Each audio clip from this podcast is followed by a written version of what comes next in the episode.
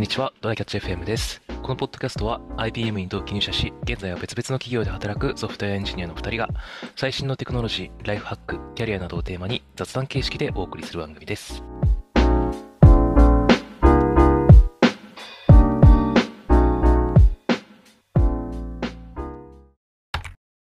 なんか、なんだろう、開発とか、えっと、仕事でツールとか使っててさ、なんだろう、うんあの、使いづらいなって思って、結構これつ本当に使いづらいんだよね。だから、あの、他のツール探してるわとか、最近こういううんエディター探しててさ、みたいな人が結構周りにもいるんだけど、なんか、はい。いいつの頃からか、もしかしたら最初からか、僕あんまりそういうのしないなってことに、ちょっと、ふと思うことがあって、そもそもこの、これができないなって思ったら、拡張機能を探そうとかなるんよ。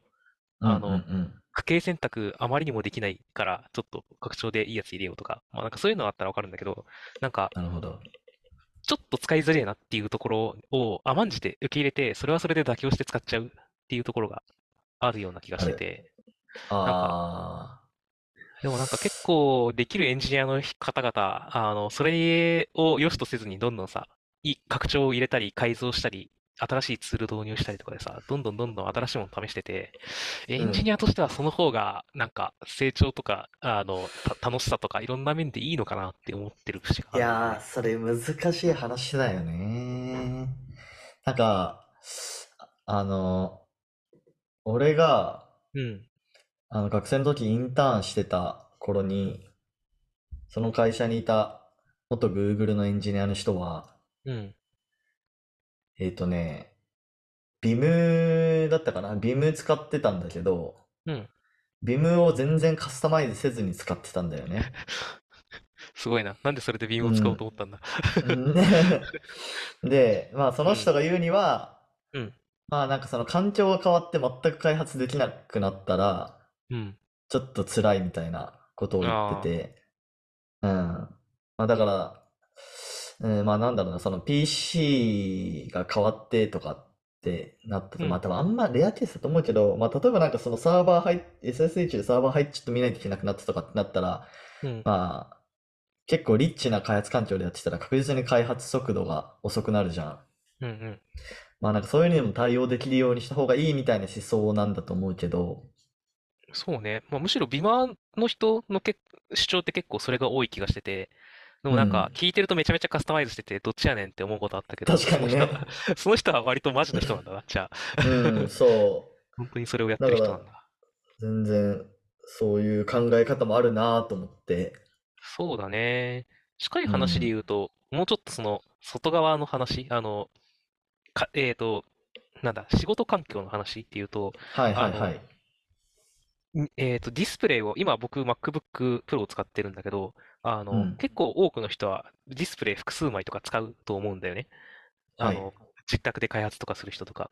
で、なんかうん。うちのチームもそれ派の人結構いるんだけど、あの、ワーケーションを割とする人、僕はまあそこまでほどほどの人だけど、は、なんか、どうせ外に行ったら使えなくなって、それで仕事がうまくできなくなると困るっていうのもあって、結局普段からあんまり、あの、他のディスプレイを使わずに仕事してるみたいな人がいて、いやー、それ辛くないか？なんか、いや、だって、ライト仕事できないってやったらカフェにすら行けないしなって思っちゃうんだよな。うん。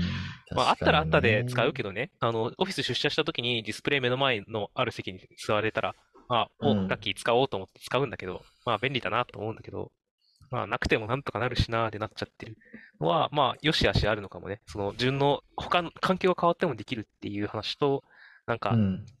いい環境を作るっていう話の二面があるんだな、きっと。まあ、個人的には環境が変わることなんてほぼないだろうから、今あるまあそうね環境をリッチにしていった方がいいんじゃねっていう考え方ですね。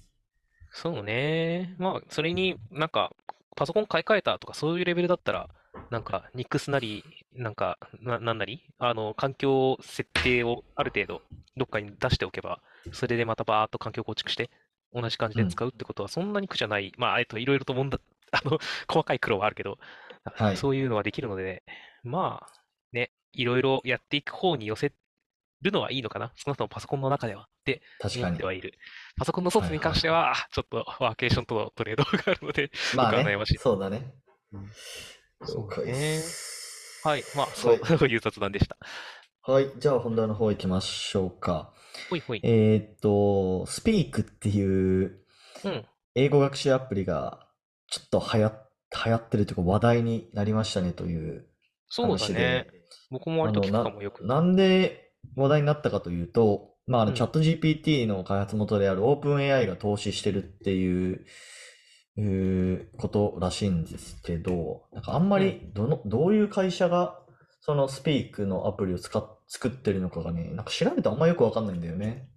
調べた？いや、なんかそこはまだね、あんまり中身はうん、見れてなないんかね、そう、僕ちょっと個人的にいろいろ調べたんですけど、うん。なんかね、開発元がよくわかんないっていう、なんか Speak Easy Lab- Labs っていうのが、うん。なんか、フッターに書かれてて、ほいほい。でもね、Speak Easy Labs っていうやつをね、検索しても何も出てこないんだよね。何それ怪しい組織だ。ちょっと怖いんですよね。まあでも使ってみたんですよ。うん。アプリをね。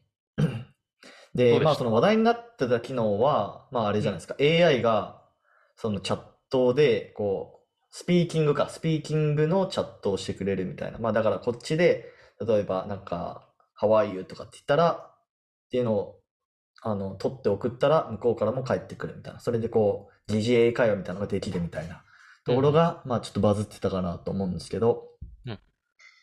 で、まあまずその機能をやってみたっていうのと、あと、なんか普通にコースみたいなのがあって、うん。それもやってみました。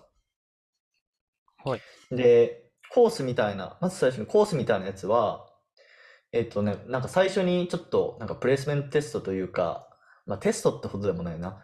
あの、どれくらいのレベルですかみたいな診断があって、うん。で、なんか僕はその中級レベルみたいなコースから始まったんですよね。そしたうん。らなんかいきなりビデオが出てきて、うん。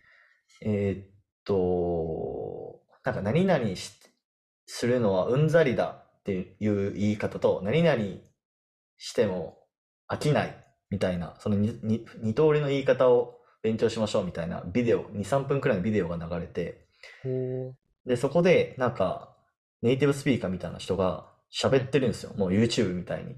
ほうほう。うん。で、でも途中でね、その人は日本語になって、へえ、両方できる人なんだ。そう。でも、これがね、ちょっとまだね、俺疑ってて、この人ん？本当に実在するんかなっていうところからまず疑ってて。お？そういうこと？生いや、わからんけどね。わからんけど。いや、でも本当にその、なんか AI とかでガチな企業とかってそこまでやるかなと思って。そもそもこの日本語もあ喋ってないんじゃないかみたいな。最近そういう AI あるじゃない？?AI というか、ジェネラティブ、ビ、ビデオのジェネラティブ AI みたいあ、な。そうだね。一頃は画像だったけど、今は結構映像も作れるようになってきてるっぽいからな。そうそうそうそう。まあでもちょっとね、片言っぽかったんで、まあ本物かなという気もするんだけど、うん。うん。